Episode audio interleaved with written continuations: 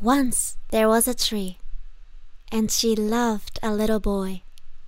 And every day the boy would come and he would gather her leaves and make them into crowns and play king of the forest.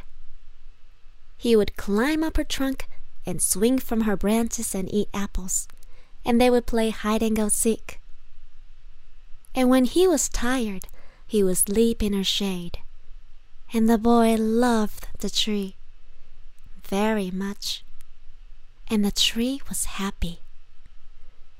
But time went by, and the boy grew older, and the tree was often alone.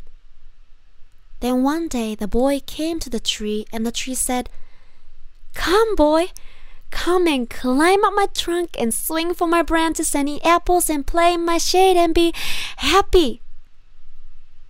I'm too big to climb and play, said the boy. I want to buy things and have fun. I want some money. I'm sorry, said the tree, but I. I have no money. I have only leaves and apples. Take my apples, boy, and, and sell them in the city. Then you'll have money and you'll be happy. And so the boy climbed up the tree and gathered her apples and carried them away. And the tree was happy.